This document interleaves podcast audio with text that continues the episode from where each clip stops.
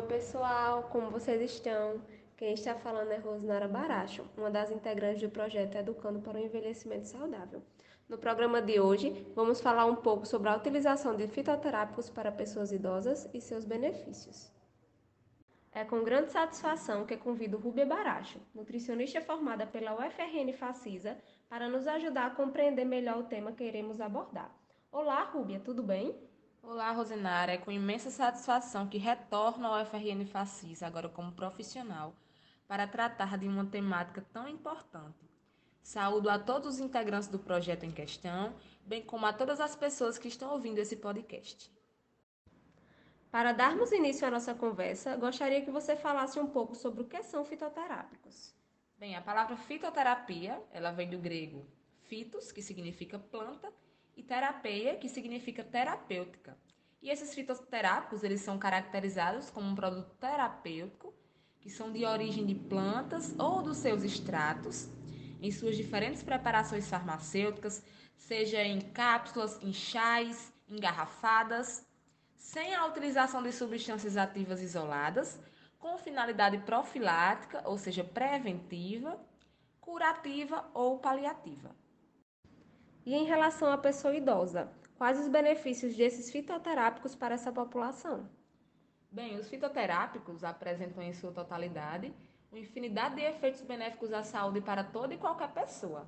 No entanto, na pessoa idosa em especial, o uso dos chás, que também são considerados fitoterápicos, são bem mais frequentes do que em outra faixa etária de idade, tendo em vista que esse público carrega consigo os conhecimentos empíricos acumulados no passado, que vão passando de geração em geração a respeito desse fitoterápico. Os benefícios mais conhecidos e mais comuns são em relação ao sistema gastrointestinal, o nosso intestino, todo o trato gastrointestinal, e os chás mais conhecidos que possuem efeitos benéficos para esse trato, para esse sistema, é o boldo, a erva doce, a macela, dentre outros. Esses chás também apresentam efeitos benéficos para o sistema respiratório. A gente tem como exemplo a hortelã, o gengibre e o alecrim. E também para o sistema nervoso central, para tratamento de ansiedade, depressão, até o mal de Alzheimer, como por exemplo a camomila, o maracujá, a valeriana, dentre outros. Rúbia, existe alguma contraindicação para o uso de fitoterápicos? Bom, é um erro pensar que, por derivarem de produtos naturais, os fitoterápicos não causam risco à saúde. Por quê? Porque, além do princípio ativo terapêutico presente, as plantas e seus extratos podem possuir substâncias tóxicas ou alergênicas, terem sido contaminados por agrotóxicos ou até mesmo possuir alguma interação com outras medicações. Existem também muitos fitoterápicos que possuem propriedades abortivas e que devem ser totalmente excluídos em mulheres grávidas. Já em relação aos idosos, que é o público-alvo da temática, sabemos que a maioria dessa população apresenta diversos problemas de saúde. E um deles é a hipertensão, ou seja, a pressão alta, bastante presente nesse público. Nessa circunstância, deve-se evitar o uso do chá verde, pois esse chá ele possui um componente chamado cafeína, que pode influenciar no aumento da pressão arterial.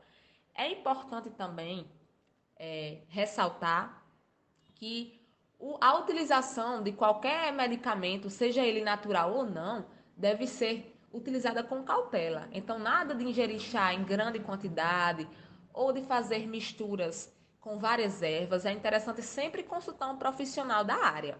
Outra coisa, é importante ingerirmos esse, esse chá sem adição de açúcar, porque a gente sabe que o açúcar ele pode contribuir no surgimento ou na alteração do diabetes, caso o idoso já venha a apresentar essa problemática e causar outros problemas à nossa saúde.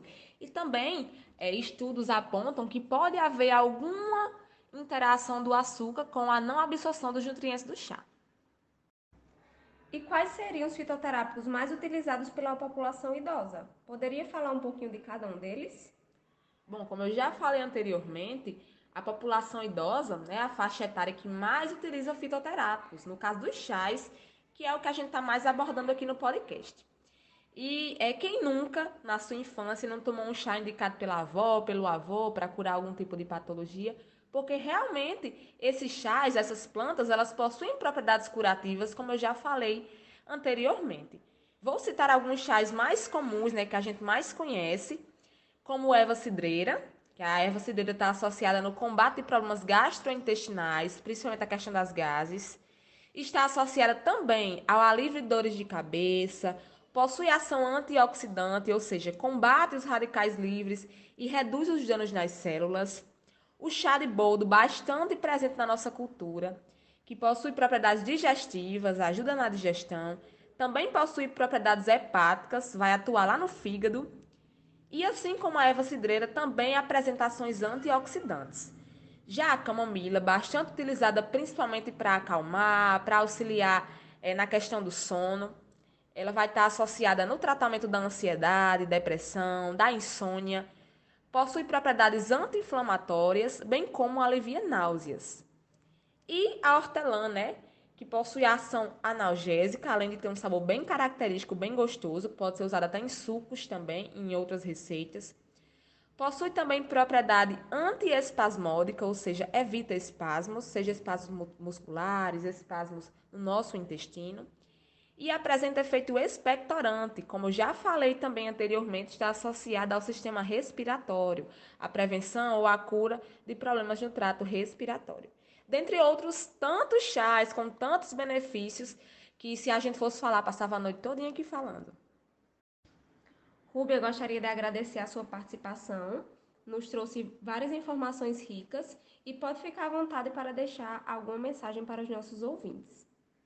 Bom, eu que agradeço o convite, a oportunidade de partilhar um pouquinho do meu conhecimento com vocês. É um prazer enorme estar aqui, estar de volta ao FRN Facisa. E a mensagem que eu deixo é que devemos realmente valorizar é, os fitoterápicos que estão incluídos nas práticas integrativas e complementares, né? Que realmente, como os nossos avós, as pessoas idosas costumam falar, é um santo remédio. E realmente é, tem propriedades benéficas assim incríveis e que quando utilizados com cautela, da maneira certa, possuem realmente benefícios curativos, preventivos, paliativos e que a gente deve valorizar, deve pesquisar mais e motivar a ciência a abranger ainda mais as pesquisas, os estudos sobre as plantas medicinais, sobre os fitoterápicos, sobre os extratos e os seus benefícios. A gente sabe que existe uma política né, é, no Sistema Único de Saúde, no nosso SUS, que chama Política Nacional de Práticas Integrativas e Complementares, que estão incluídos os fitoterápicos. Mas, por muitas vezes, falta de incentivo por parte dos governantes, falta de verba suficiente, as pesquisas acabam ficando escassas.